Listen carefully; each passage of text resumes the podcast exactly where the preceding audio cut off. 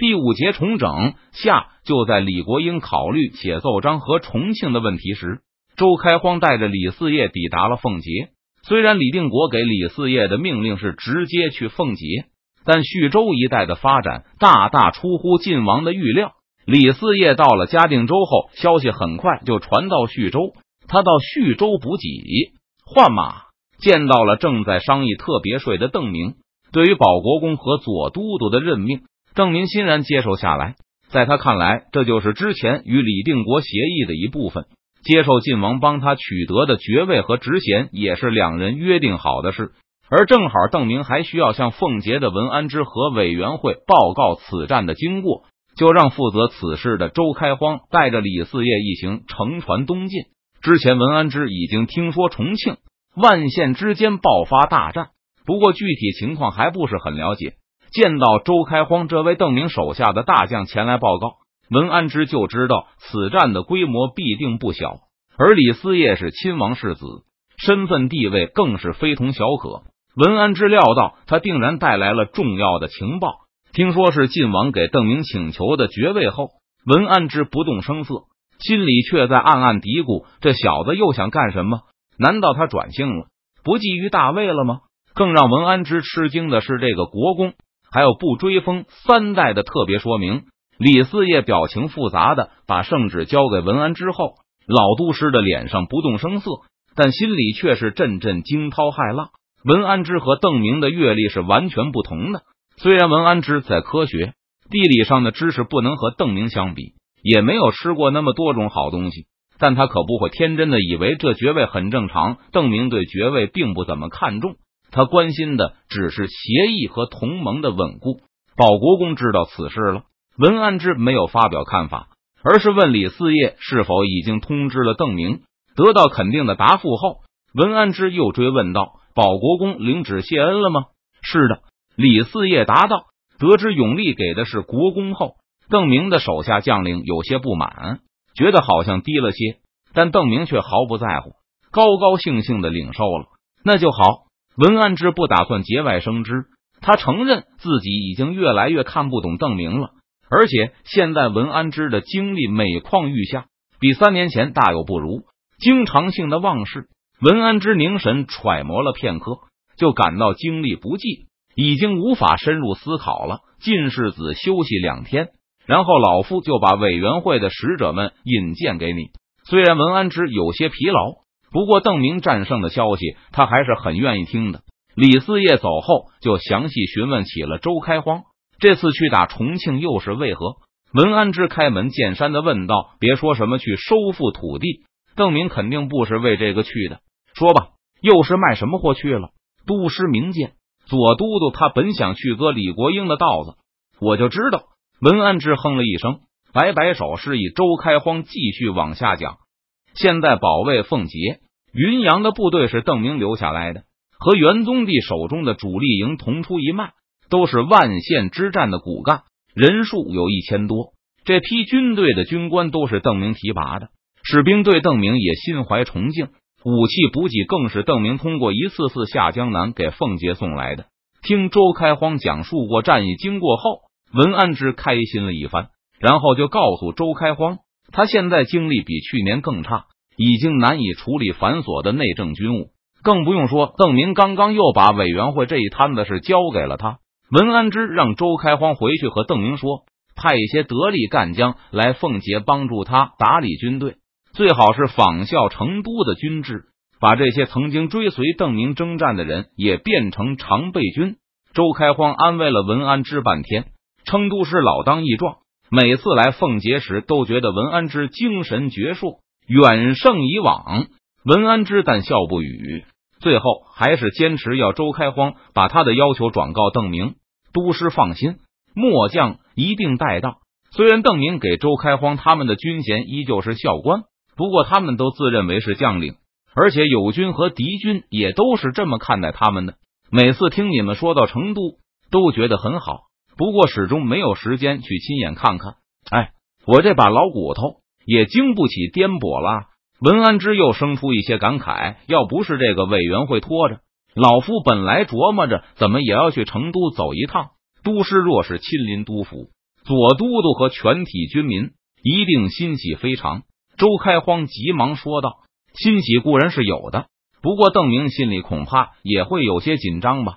虽然他支支吾吾，但老夫知道他肯定在那里鼓捣了不少乱七八糟的东西。老夫不聋不瞎，也不是什么风声都没听到过。”文安之呵呵笑道，接着又摇了摇头：“再说吧，圣上要老夫见府奉节，没有圣上和内阁的旨意，老夫就要为朝廷镇守奉节，而且。”而且这里距离夷陵也比较近呢。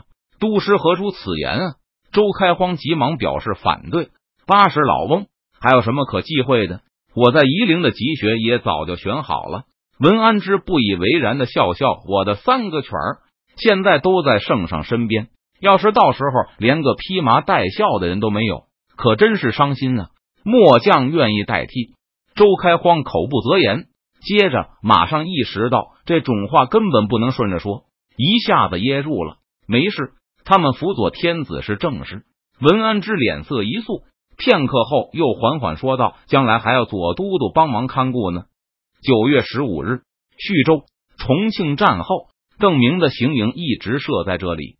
除了不断与议会沟通外，邓明带着军队驻扎徐州，也能帮助袁相更好的度过最初的混乱期。毕竟这次接受的俘虏超过了徐州的原人口，同时邓明还在进行着再次远征江南的准备工作。周培公约他一时，两江需要震慑，禁海令需要利用，而且崇明岛的运转情况也要视察。去江南是必然之举，问题只是什么时候出发。这个看起来板上钉钉的行动，在今天遭到了挑战。从昆明紧急赶来的使者带来了朝廷遇险的报告，邓明身边的将领们无不面上变色。文都师邓明在最初的震惊过后，吐出来的第一句话就是：“都师的三个儿子都在缅甸吗？”为了显示对文安之的恩宠，永历把他的儿子都提拔为自己的随侍官。他们都是书生，所以不在晋王军中，而是跟着内阁一起行动。是的。赵天霸郑重的答道：“可有他们的消息？”邓明问李定国的使者，使者摇摇头，逃回来的只有几个御林军。永历的是从集团和内阁一起实现了。凤杰那边先不要去说。邓明思考了片刻，觉得这么大的事肯定瞒不了太久，就对使者说道：“你要帮我一个忙，就说都师的儿子都平安回来了，现在正在昆明辅佐晋王，遵命。国公。”文安之已经八十了，邓明觉得这种善意的谎言必须要说。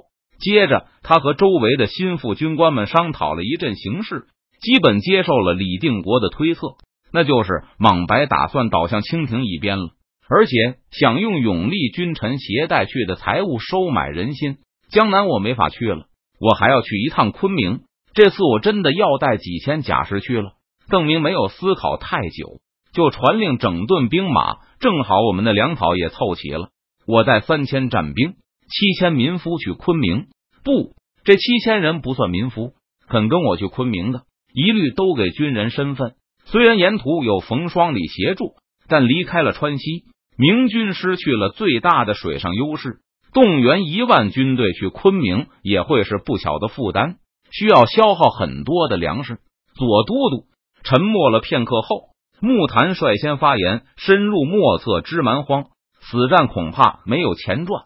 是啊，左都督现在已经隐隐以地人自诩的人堂也附和道，在他看来，邓明此举虽然很符合道德，为了文安之以前的恩情，邓明不能对他的儿子们不闻不问。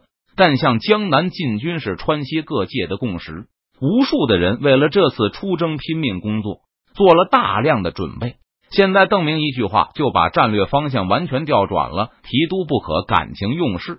看了李兴汉一会儿，邓明发现他也有不赞同之色，最后只得把目光投向赵天霸。赵兄怎么看？我跟着提督一起去。赵天霸话一出口，另外三个人脸上就有不悦之色，觉得赵天霸同样是感情用事。